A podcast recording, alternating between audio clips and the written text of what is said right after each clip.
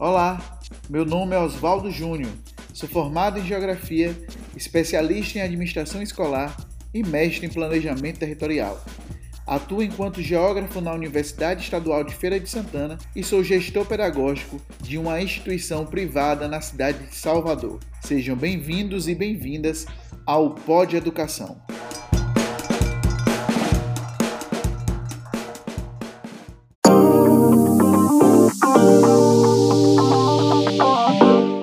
Pessoas que me escutam.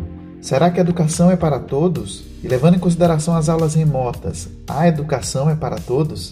O Brasil é um país com grandes desigualdades sociais e isso ficou muito claro durante a pandemia, também no que se refere à educação. No estado da Bahia, por exemplo, os estudantes da educação só voltaram às aulas após exatamente um ano de pandemia, isso se tratando da escola pública. Mas como foi esse retorno para os professores e estudantes? E as demandas e a desmotivação desses alunos? É possível falar sobre educação do século XXI, inovação, modernização dentro da realidade do ensino público? Meu nome é Oswaldo Júnior. O tema do podcast de hoje é Educação para Todos: os desafios do ensino remoto na educação pública. Aproveito e peço que, caso goste do conteúdo, compartilhe com os amigos, seja pelo WhatsApp, nas redes sociais. Isso é muito importante para a manutenção desse projeto.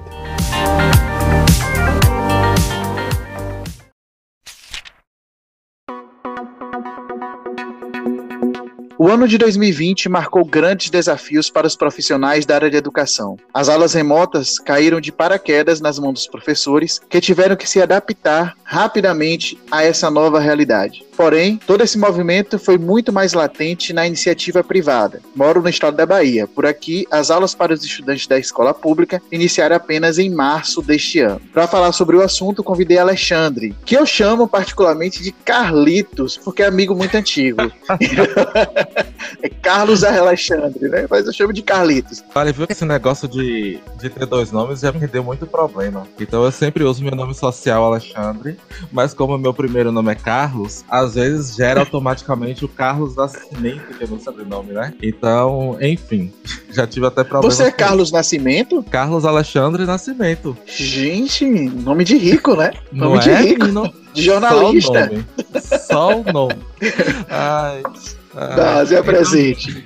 É, gente, primeiramente, obrigado pelo convite, Júnior. Sabe que é sempre bom estar aqui com você, batendo papo. Meu nome é Alexandre, né? Carlos Alexandre Nascimento, né? O jornalista importante, só que não. é, eu, sou, eu sou formado em letras em inglês, eu tenho mestrado em ciência da computação, é longa história, e eu sou professor aqui do estado da Bahia. Eu também tenho um podcast chamado E Outros Nerdices, onde a gente fala sobre cultura pop e assuntos, questões sociais. Então, quem quiser, é só seguir lá nas redes sociais e Outros Nerdices Podcast. É isso. E que vale super a pena seguir, ver o conteúdo, porque é um conteúdo bem legal. Curtam esse conteúdo aí do E Outras Nerdices. Na verdade, nós começamos juntos, né, nessa empreitada. Isso, então, isso. um foi apoiando o outro. Um pensando em desistir, um apanhando o outro. Desista não. Não é? Siga o seu projeto. Amigo, como é que, como é que compra esse microfone aqui mesmo? Amigo, e como é que... Pois como é. é que fez isso? Como é que como é que usa o Audacity e por aí vai. Foi meio que assim, ah. colaborativo aqui, os dois. É, e ainda hoje estamos descobrindo coisas. Pois é, ainda hoje. Encontrando o melhor formato de roteiro, enfim, um monte de coisa que a gente tá descobrindo pois ainda. É. Mas vamos lá, gente. Eu convidei Carlos hoje pra gente falar um pouquinho, como ele é professor é, do Estado, da iniciativa pública, para falar um pouquinho sobre essa realidade, que é uma realidade diferente de quem tá na iniciativa privada. E o último podcast falou sobre a questão da educação no século XXI inclusive no ano 2021, que tem uma série de desafios. Mas como é importante a gente falar também desse outro lado, que é da escola pública, porque é uma outra realidade, principalmente em oportunidades, por isso que eu o convidei, porque ele tem mais conhecimento de causa para falar sobre essa realidade da escola pública. Né? Como foi para você, Carlos, assim, após um ano parado, você voltar né, a dar aula? Mais ou menos levou um ano parado, né? Para voltar a dar aula em 2021. Não. Levou exatamente foi um ano, não foi? Um ano, certinho. A gente parou no dia 15 de março do ano passado e retornamos esse ano no dia 15 de março também. Então foi um ano. Amigo, assim, foi desesperador. né? Por falta de palavra melhor. Isso Imagina. porque a gente ficou na, na expectativa das aulas híbridas, né? O governo chegou a, a divulgar no final do ano passado que nós teríamos essas aulas híbridas, onde os alunos iriam três dias para a escola e três dias assistiriam a aula em casa, né? Diante de tudo que aconteceu, é, você sempre sempre está retratando aqui bem a realidade que a gente está vivendo. A vacina não foi do jeito que a gente esperava, a, a distribuição está muito lenta, enfim, com tudo que está acontecendo no país, a gente soube assim, questão de 15 dias antes, três semanas antes, no final de fevereiro, que no dia 15 de março retornaríamos às aulas de forma 100% remota, né? E assim, já foi uma loucura, porque a primeira semana foram as lives do estado, é, tentando desenhar as possibilidades, ou dizer mais ou menos como seria. Na semana seguinte, já foram as reuniões com a escola, com questões de logística, com como é que funcionaria. E aí, dia 15, já foi, é, já foi começar, digamos assim, né? Então já Nossa, tivemos... Tudo muito rápido, né? Muito rápido. A gente não teve tempo de pensar, muita gente sem dormir, como é que vai ser, como é que vai ser. Até hoje tem gente sem entender como é que vai ser. né? e... Isso é o melhor. é... Ai, gente, assim, não liga a... quem tá escutando, gente. A gente faz piada de tudo. Tudo. Até da miséria da gente, a gente tá fazendo piada. Não, o pior é que não é piada. Eu falo sério, só que é tão absurdo que as pessoas acham que eu tô fazendo piada. É, e aí, assim, iniciou-se a busca ativa das escolas atrás desses alunos. E depois de um mês de aula, a gente ainda não teve, assim, o, retorno esperado né, de todos esses alunos. Muitos é, desistiram ou querem desistir depois de um ano, estão trabalhando, é, não tem a tecnologia que precisa para assistir aula, enfim, tudo isso. Complicado, né? Muito complicado. E falando sobre essa questão de tecnologia mesmo, é porque assim, a escola pública, ela, ela de qualquer forma, ela reflete todo o aspecto social ligado à desigualdade social. E como Exato. vem sendo esse desafio de lidar com essa desigualdade no sentido de que nem todo mundo tem recurso tecnológico e, consequentemente, não tem acesso às aulas. Qual estratégia vocês estão utilizando para esses alunos que, de repente, não têm o recurso tecnológico? Como vocês estão se virando em relação a isso? Uhum. Assim, é, a gente entendeu que a Secretaria de Educação nos deu carta branca, né? É, em, contando que a gente alcançasse o maior número de alunos possível. Então, a nossa obrigação, enquanto professores, enquanto escola, é atingir desde o aluno que tem Wi-Fi em casa, até aquele aluno que tem. passando por aquele aluno que tem pouco Wi-Fi, até aquele aluno que não tem internet, que não tem celular, que não tem nada. Então, o que a gente faz é, é desenvolver estratégias diferentes. A gente tem tido encontros síncronos, né, com aqueles alunos que possuem internet, que possuem pelo menos celular. Então nós temos encontros com esses alunos através do Google Meet. A gente tem utilizado bastante o Google Sala de Aula também, onde a gente posta essas atividades, porque querendo ou não os meninos ficaram sobrecarregados. Então a proposta Sim. da Secretaria de Educação foi juntar dois anos em um, né? Então o que seria isso? Ao invés de uma carga horária de 800 horas, que é o normal, a gente vai ter uma carga horária de 1.500 1.500 horas, né? Já que a gente ficou devendo 700 no ano passado. Então, o que é muita coisa. Isso é muita exatamente, coisa. Exatamente. Principalmente para meninos de escola pública, um ano sem estudar. Então, o que está acontecendo é, esses meninos que antes tinham 5 horas aulas por dia, agora estão tendo 8 horas aulas por dia. Então, até para não sobrecarregá-los, eu tento, por exemplo, todas as atividades que eu passo, eu passo para serem realizadas dentro da minha carga horária, né? Então, na prática, não tem dever de casa, digamos assim. Eu tenho um momento síncrono com eles, de 20, 30 minutos, onde eu dou aula sobre o conteúdo, e o restante do tempo é para eles estudarem e para fazer as atividades. Mas aí, assim, é, para nós professores ficou uma coisa extremamente trabalhosa, mais do que de costume, porque a gente tem que pensar também naquele aluno que não tem internet. Então, para esses, a gente tem que elaborar roteiros de estudo, onde a gente fale, ó, você tem 100 minutos, no meu caso, né, na minha disciplina, que é inglês. Você, nesses 100 minutos você vai 20 minutos estudar o vídeo, estudar o texto tal, mais 20 minutos responder tal exercício, mais 20 minutos tal coisa, para poder a gente alcançar aquele aluno que não tem internet, né? Então a gente tem que toda semana elaborar esses relatórios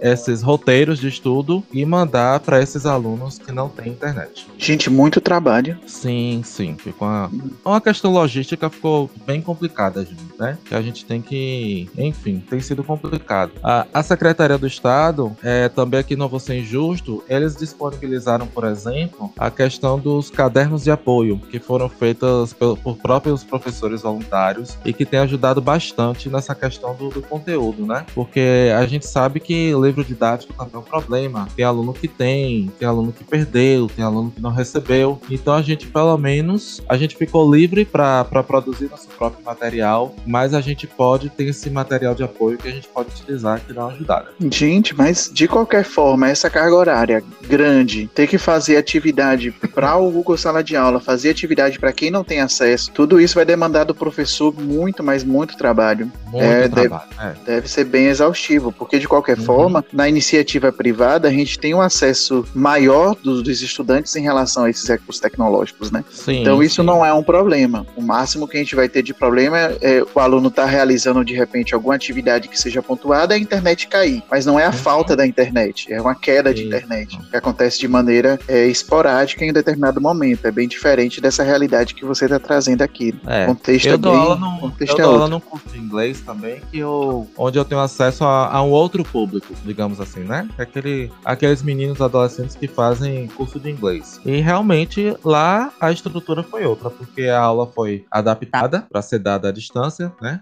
Uh, mas é o mesmo para todo mundo. A gente não tem que atingir determinado aluno, entendeu? Justamente Sim. pelo que você falou. Todos os alunos têm internet, o máximo de trabalho que, que existe é a conexão tá ruim. Sim. Já deu para sentir essa questão de desmotivação dos estudantes? Assim, quando você entrou, você sentiu que eles estavam desmotivados por conta desse um ano parado? Deu pra... É pouco tempo até que vocês têm, né, de aula. Um mês. Nesse um mês deu para perceber alguma coisa em relação a essa desmotivação deles por conta do contexto, não só da pandemia, mas falta de recurso, essa coisa toda. É, assim, não só desmotivação, mas também a realidade deles, principalmente dos maiores de ensino médio, mudou, né? Muitos alunos estão trabalhando, entendeu? Porque uhum. com a uhum. pandemia, um ano sem aula, né? A gente sabe como é a condição da maioria desses alunos. Então, muitos alunos chegaram para mim e falaram: professor, não vou ter condições de assistir essas aulas síncronas porque eu tô trabalhando o dia todo. E aí, como é que faz? Entendeu? Então, eu, por exemplo, né, justamente por ter essa, essa maior facilidade com tecnologia, por ter essa experiência que eu, que eu obtive esses meses montando o podcast, eu gravo as minhas aulas e disponibilizo as minhas aulas no YouTube para que eles possam assistir depois. Mas a maioria dos meus colegas não sabe como fazer isso. Até porque muitos professores, tem professores inclusive perto de se aposentar, mas as, é, a gente ainda tá.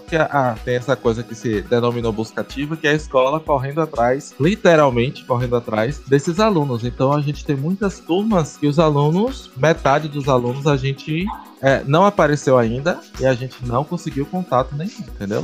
Nossa senhora. É, você também tem alunos que não, não têm feito as atividades, não têm assistido as aulas, embora tenha aceitado o convite para participar do, do Google Sala de Aula, entendeu? Então, não sei. Tem sido bastante complicado nesse sentido de retorno dos alunos. É de verdade desafiador. E uma coisa que a gente estava conversando até sobre essa questão do último podcast que eu gravei e você estava sinalizando uma coisa que a gente gente ia conversar aqui hoje, inclusive, que é Isso. sobre esse aspecto de desmotivação né, dos estudantes. A gente estava até batendo papo sobre isso, falando assim, que de repente nem tudo é desmotivação do estudante, existe o não querer fazer também. Uhum. E eu acho que dentro. Isso acontece em diversos contextos escolares, mas eu acho que de repente dentro da escola pública, por conta de outros fatores, isso também pesa. É, então assim, como eu lhe falei, eu tenho uma certa crítica, uma certa birra com o pessoal da, da educação não pelo que eles falam, mas sim pelo que eles deixam de falar, né? Então, como eu estava comentando até do seu episódio passado, é, tem uma frase que a convidada usou, eu esqueci o nome dela agora. É Ellen. Mas que eu achei muito interessante. Nossa, não sei se eu vou lembrar a frase, mas tipo assim, que a gente tem alunos do século 21, professores do século 20, educação do século 19, né? Isso. Alguma isso. coisa. Isso. Então, assim, eu concordo sempre com essas discussões que falam da questão que o professor é desvalorizado, sim sim, de fato, nós somos. Às vezes falta motivação para os professores, às vezes falta esse contato com tecnologia dos professores, entendeu? Muita coisa. Mas a gente não pode negar que o aluno ele não aprende nada se ele não quiser. E, se ele, e ele não aprende nada se ele de vez em quando, na verdade de vez em sempre, não sentar a bunda dele na cadeira, abrir o livro e ler entendeu? Então a gente fica muito se repetindo nesse discurso do a educação tem que mudar, e aí vem os computadores. Eu lembro que no início do século os computadores iam revolucionar a educação, as possibilidades da tecnologia. Então a gente falava no início do século que os, que os computadores iriam revolucionar a tecnologia, que a internet iria revolucionar, né? E todas essas questões que, que, inclusive em congressos de educação, sempre se fala que a educação tem que se modernizar modernizar, que os professores têm que se modernizar, que os professores têm que motivar, mas a própria psicologia fala que ninguém motiva ninguém, né? Então, Verdade. assim, pouco se fala da necessidade que, por mais que você tenha uma aula diferente, dinâmica e tudo, que é lindo e maravilhoso, você só vai de fato aprender aquele conteúdo se você estudar. Então, o aluno ele precisa ter aquele senta a bunda na cadeira e ler, entendeu? E é o que muitos não fazem. E às vezes fica muito na perspectiva de que essa função é apenas do professor professor, o que não é realidade, né? Assim, só o professor Exato. tem o papel de motivar, de criar estratégias, de fazer coisas novas. Uhum. Só que existe. É, é, complicado isso também, né? Existem outros fatores também que tem que ser levados é, em consideração. Com, com certeza, Júnior, porque eu não virei professor por falta de opção ser. É, eu também, né? eu também. Modéstia à parte, eu sou, eu sou professor qualificado, né? Eu tenho especialização, eu tenho mestrado, eu sou um professor de inglês que fala inglês, o que não é muito comum por incrível que pareça. coitado do inglês, né? Pois é, coitado do inglês, que ninguém se importa. É, é, eu sei dar aula com data show, eu sei fazer slide, eu sei fazer até vídeo no YouTube para os alunos. Então, assim, e ainda assim eu não tenho o retorno necessário, né? Então, assim, quais são os fatores, na minha opinião? Eu mesmo vou fazer a pergunta e eu mesmo vou responder, viu? O podcast é meu hoje. Vale. Uh, então agora falando do aluno, né? Quais são a... os motivos, na minha opinião, que leva a esse insucesso? Assim, gente, o que é que diferencia muitas vezes até, sei lá, escolas militares de escolas públicas normais, né? Justamente o público. O público que é diferente. Então, quanto mais baixa a renda do público, mais dificuldades você vai ter. Então, assim, uma coisa é você lidar com adolescentes que têm uh, pai, mãe, uh, pão na mesa todo dia dia queijo na mesa todo dia, entendeu? Outra Sim. coisa é você lidar com adolescentes que muitas vezes só tem mãe, às vezes tem um padrasto, às vezes tem quatro, cinco irmãos, avô, tio, tudo morando junto, é, que essa família não se dá bem, ou que tem um histórico de abuso. Então, tudo isso a gente sofre. A gente é uma leva... outra realidade, né? Exatamente. Outra coisa que eu acho que influencia muito: aluno de escola pública tem uma autoestima muito baixa, principalmente porque eles viram os pais passarem muitas muitas vezes pela escola pública e, e, eles veem os pais como fracassados profissionais e no máximo tá ali assalariado, quando muito é, é um assalariado. Então eles não veem futuro nenhum na educação. Tá? Sim. Esse, nenhum, nenhum. Então são meninos que chegam na escola completamente sem perspectiva, entendeu? E também pela própria falta de interesse que a gente vive no, no não vou dizer nem um país, mas a gente vive no mundo da futilidade, né? Então se na nossa geração todo mundo queria ser ator da Globo ou jogador de futebol, hoje em dia todo mundo quer ser youtuber, quer ser Sim, né, influencer, influencer, né? Então é, é, muito difícil você lidar com essa, com essa perspectiva desses meninos, com essa falta de perspectiva desses meninos. Sim. Né? Enquanto geralmente aluno de, de, escola particular tem pai e mãe no pé para ele fazer alguma coisa, né? A aluno de escola pública não vai ter isso. Então é, é isso que a gente tem que lidar todo dia, gente, que as pessoas não entendem e muitas vezes jogam tudo nas nossas costas achando que é falta de ah, é porque o problema é que o professor não sabe passar slide, entendeu? Tem uma coisa em relação ao início das aulas remotas, talvez você esteja vivendo hoje também, e que tem a ver com essa questão de desmotivação dos estudantes. De repente, do nada caiu de paraquedas esse ensino remoto e tivemos que nos adaptar rapidamente a esse novo formato. Ao mesmo tempo que a gente tinha que se adaptar rapidamente, a resposta que a comunidade escolar queria já era que os, os professores que já tinham caído de paraquedas nesse formato, eles já tinham que entrar nesse formato com as inovações prontas. Isso. E existia uma cobrança muito grande disso. Ele já tinha que ser inovador, ele já tinha que estar estudando o máximo possível sobre o ensino de aula remota, como dar aula no sistema remoto, como fazer tudo isso acontecer, sendo que ele tinha que conviver com a pandemia, com o novo modelo de formato de aula, com aprender, na verdade, todos os recursos que existiam dentro desse contexto também. Então era uma demanda que o professor tinha, que era muito grande para ele dar conta de maneira muito rápida de dar uma aula espetacular no modo remoto com um mês, dois meses. Exatamente. Né? Sabe? Era, era uma cobrança desleal. E é como você falou, de repente, no seu caso, você tem mais facilidade tecnológica, então para você é muito mais fácil. Mas para aquele professor que já tem até uma idade mais avançada, que não é desse, desse formato digital e que não entende esse formato digital, ele ia dar a aula mesmo dele, gente. Ele não tinha como fazer muito mais do que o que ele estava fazendo naquele momento. E levando em consideração que o que ele estava fazendo naquele momento já era muito, dentro de Exato. tudo que nós estávamos vivendo, é. né? Que não era só vou dar aula remota a partir de agora. É vou dar aula remota em uma pandemia, é, com uma contaminação altíssima, com mortes altíssimas, que envolve emocional, enfim. É muita coisa para se pensar que não dá para simplificar e tornar isso muito simples demais. É, exato. Né? né? E muitas pra... vezes a, a, parte do aluno só ficam as reclamações que estão sobrecarregados, né? Como se a gente também não estivesse sobrecarregado para lidar com, com tanta coisa, com tantas questões, inclusive burocráticas. Sim, também. É, é ponderar dos dois lados. Sobre essa questão da educação do século XXI, voltando a esse podcast até que a gente que eu fiz na semana passada, é uhum. é possível falar sobre a educação do século XXI, inovação, modernização dentro dessa realidade da escola pública e para você quais os desafios para isso? Júnior, eu gosto muito de tecnologia, né? Então assim, a minha primeira formação antes de eu fazer letras foi tecnológica. Eu sou formado também em redes de computadores. Ah, não, não gosto sabia disso não. É, meu filho, é.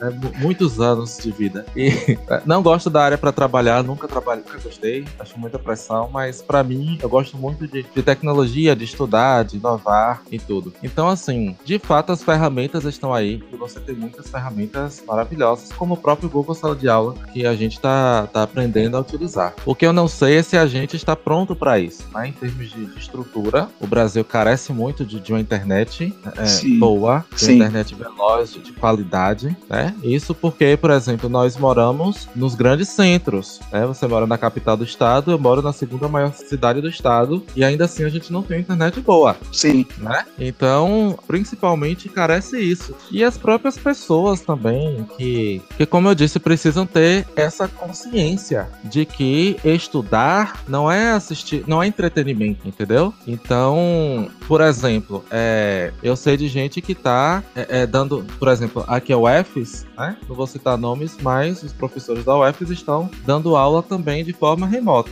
Claro Sim. que com muito mais uh, sucesso do que a gente por essa questão dos alunos terem internet. É, e mais maturidade então, também, né? Isso, isso. Mais fácil. Mas, mas por exemplo, é, um amigo meu tava, tava dando aula, né? Pode falar que é meu namorado? Pode, ah, Então pronto. Oxi, pelo amor de Deus. Não sei, né, seu público. É, não, então, meu Maria, se meu público tiver problema com isso, não é meu público. Não é seu público, né? Tem que Exatamente. mudar o público.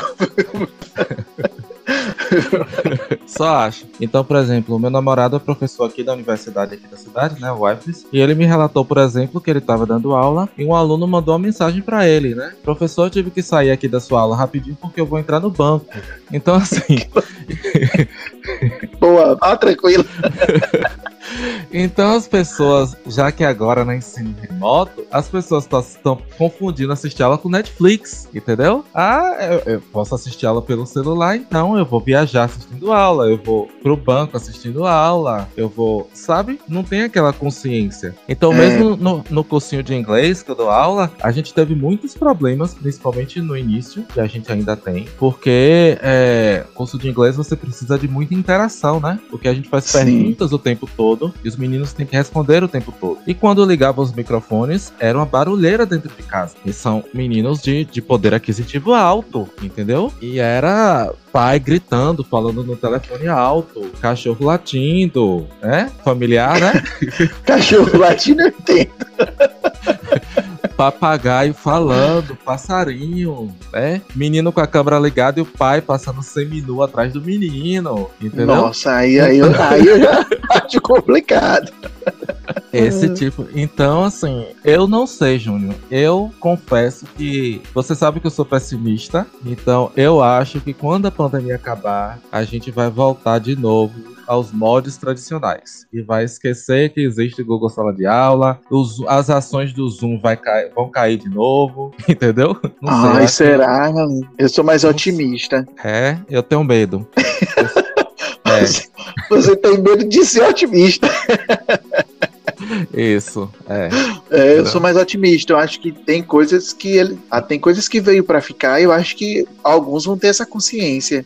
Eu, eu converso isso sim. muito com os professores. Eu falo assim, eu converso muito sobre isso. Eu falo, uhum. gente, isso tudo que aconteceu agora é um caminho sem volta. Então não imaginem que no retorno, quando tudo estiver normal, 100% normal, 100% presencial, vai ter algum, vai ter retrocesso. Hoje eu já imagino que tem avaliações sim que podem acontecer no formato remoto, tem aulas que podem continuar acontecendo no formato remoto, a, a uhum. depender de qual foi a proposta da aula. Mas, como eu sempre digo, eu venho de uma realidade de, de da iniciativa privada que é muito mais fácil as coisas acontecerem, né? Existe um, um, uma organização para isso que facilita muito, diferente de outros contextos, né? Não, eu torço eu... muito para que isso aconteça, né? Até porque, é, por exemplo, reuniões né, descobriu-se que não precisa estar todo mundo na mesma sala para que haja uma reunião. Sim. Isso eu acho fantástico. Também entendeu? acho. Mas, é, é, por outro lado, tem muitas pessoas apegadas à questão é, presencial. Eu tenho medo justamente que esse movimento venha das pessoas. Claro. E, então... inclusive com essa saudade toda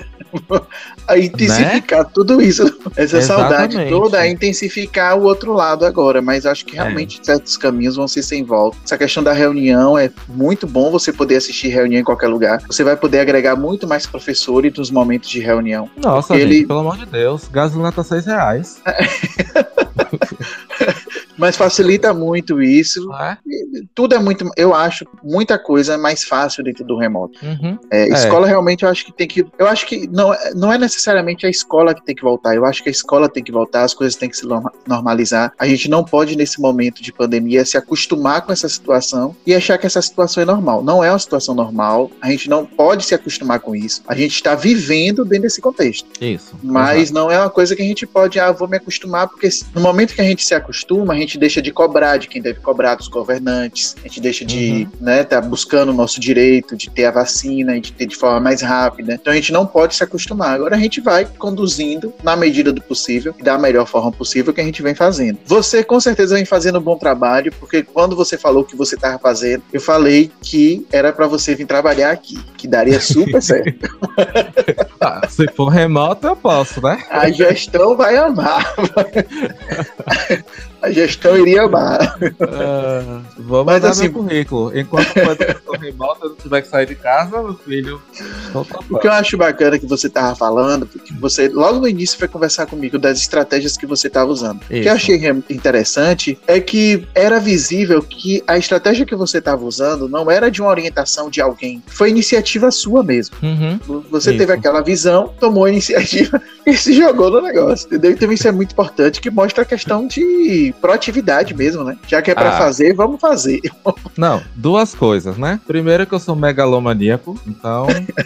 não, meu plano de aula no início envolvia aula síncrona, YouTube, podcast, redes sociais, ia criar um Instagram, ia criar não sei o quê. E aí depois eu fui vendo que não ia dar muito certo, porque eu não ia viver, né? Só pra isso. Aí hoje eu só, falo, só faço aula síncrona, posto as atividades no, no Google Sala de Aula. Gente que, que não conhece, pelo amor de Deus, aquilo é fantástico. Você pode é. programar tudo que você quiser. É muito bom né? aquilo ali, muito bom. E a obrigação que é mandar os roteiros. Agora, assim, Júnior, eu confesso que eu tenho tido a, algumas experiências interessantes, muito boas, por sinal, entendeu? Porque e eu, e eu faço campanha com os meus alunos que muitos deles conseguem ter mais sucesso nesse modelo de ensino. Sim. É, a gente, porque assim, a gente vem de uma estrutura física na escola pública que é muito problemática, muito problemática mesmo. Então, assim, é, exemplos práticos, tá? Que já aconteceram comigo. Eu vou, né, professor da galera, eu quero, quero levar um vídeo pro pessoal, eu quero dar uma aula com slide e tal, não sei o que. Você chega na escola e aí falta um cabo para ligar o data show ao seu computador que você levou, né? Porque a escola, o computador é, é difícil difícil para acessar e tal, né? Já teve casos, por exemplo, que eu precisava da aula, é, tinha tudo, mas não tinha tomada para ligar o data show na sala de aula, entendeu? É, então aí, aí é com, muito complicado. É barril dobrado, Sem... como a gente diz aqui na Bahia. Certeza. Sem falar que você está lidando, no meu caso em particular, com janelas quebradas, com algumas salas, não tem porta, ah, com meninos extremamente mal educados. Então, assim, de casa, não só eu tenho acesso a mais recursos que eu posso oferecer para eles, uma música, um vídeo, né, um slide mais bem feito e tal, até mais interação com eles eu consigo ter, porque eu consigo controlar quem vai falar e quem não vai, mas também da parte deles, porque eles são uh, retirados de, desse contexto que é extremamente barulhento e que não contribui para que eles se concentrem. Sim. Entendeu? Então, alguns alunos meus, inclusive, têm me relatado que estão gostando das aulas. Porque, assim, esse aluno, ele consegue ficar na casa dele, claro, é, tem internet em casa, é, e ele não mora com 300 pessoas né? Ele mora ali com três, quatro pessoas ele consegue silêncio para ele assistir as aulas. Então, para esse aluno, tem sido muito bom o resultado, sim, das aulas remotas. É legal isso. Legal ter esse retorno também. É, é que foge, né, do, do de achar que só é negativo trazer isso. Mas eu digo assim, na escola onde eu trabalho também, alguns alunos se adaptaram bem tranquilamente a esse processo, uhum. se desenvolveram bem. Tem alunos que, inclusive, ganharam mais destaque quando foram para esse processo remoto do que quando era presencial. Então, realmente, isso. teve algumas situações assim que mudaram. Alunos uhum. até que se mostraram mais dentro desse formato virtual do que no formato de sala de aula convencional. Né? É. Isso é, é interessante trazer isso. Me diga que você tem alguma dica. Dica de entretenimento, dica de qualquer coisa. De qualquer coisa, de entretenimento, de coisa que tem a ver com o assunto. Dica tipo, veja meu, meu, meu canal do YouTube, porque lá eu tô dando aula. Pode ser desse tipo de dica. Pronto. então eu vou dar três dicas. Pode ser dica de você mesmo, por que não? É, é lógico, né? A primeira dica é o podcast Outras Nerdices. Né? Então essa semana, por exemplo, a gente tá fazendo uma. Essa semana, essa semana que passou, né? Eu não sei que dia vai ao ar esse podcast. É, é... essa semana que, antes do Oscar, a gente tá fazendo uma maratona. Então toda semana a gente tá lançando um podcast diferente, falando sobre um dos indicados a melhor filme. Eu e a Leo Willer, né? É, e como é que se diz? São Ressaltando análises... que só assim eu saberia que existia Oscar. pois é. e os filmes do Oscar. Uh, são análises sem spoiler, então o pessoal pode escutar tranquilamente, né? É, uh... E me deu a super curiosidade de assistir um específico, que foi do de domingo. Eu não lembro qual é o nome do filme, mas foi o que saiu domingo. É, Ou foi o de sábado, lembrar. não lembro agora. É, isso,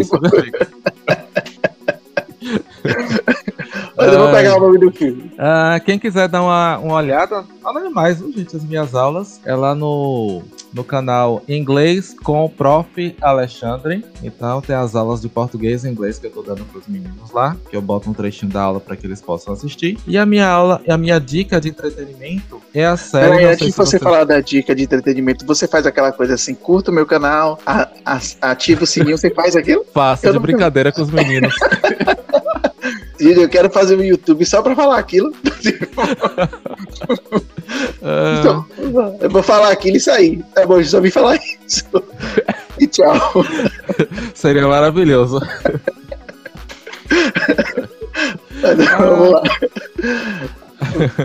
e uma dica de série que eu dou, na verdade, é a minissérie, quatro episódios apenas, é a minissérie Nada Ortodoxa. Não sei se você já assistiu, Júnior. Não. Tá disponível na, na Netflix. É, é uma série sobre, sobre judeus. Uma menina, é, a atriz é israelense maravilhosa. Ela vive em Nova York, nessas comunidades de judeus bem fechada. Ela é super infeliz com a vida dela, aquela coisa, né? Bem tradicional, casamento arranjado e tal. Ela não pode fazer as aulas de música que ela gosta e ela resolve fugir para a Alemanha. Então a série vai fundo nessa questão dos judeus, o tradicionalismo, o papel da mulher nessa sociedade, entendeu? Aborda a questão da, da música clássica também. Então é bem legal, bem legal mesmo. Se chama Nada Ortodoxa e tá disponível na Netflix. São só quatro ah. episódios de 50 minutos, bem legal. Ah, do jeito que eu gosto. Do jeito que eu gosto. Papum, rapidinho. Papum, é. Sem segunda temporada, viu? É, e acabou ali? Melhor ainda. Melhor Já acabou Acabou, é sério? Né? Acabou ali? Acabou, é minissérie. minissérie. Ah, ótimo. São Aí é que eu gosto episódios. mesmo. É. Acabou ali, próximo já é outra coisa. Carlitos, obrigado pela sua presença, viu, hoje, né, nessa De vida nada. corrida que você tem, assim, encontrar um tempo, você que grava muito, porque agora tá semana, é, diário, foi esse- essa última semana do podcast, mas obrigado Só pela presença. última semana, viu, gente? Pelo amor É. de Deus. Quando eu vi, eu fiz assim, é, é, tá doido, todo dia.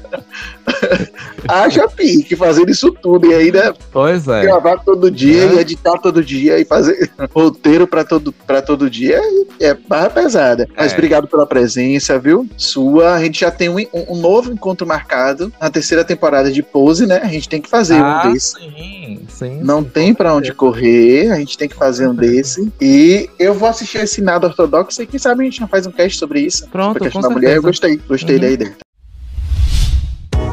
A iniciativa Podcasters Unidos foi criada com a ideia de divulgar podcasts menos conhecidos, aqueles que, apesar de undergrounds, têm muita qualidade tanto em entretenimento quanto em opinião. Por aqui você tem a chance de conhecer novas vozes que movimentam essa rede. Então entre lá no nosso Instagram, o arroba Podcasters Unidos, é só escolher e dar o play.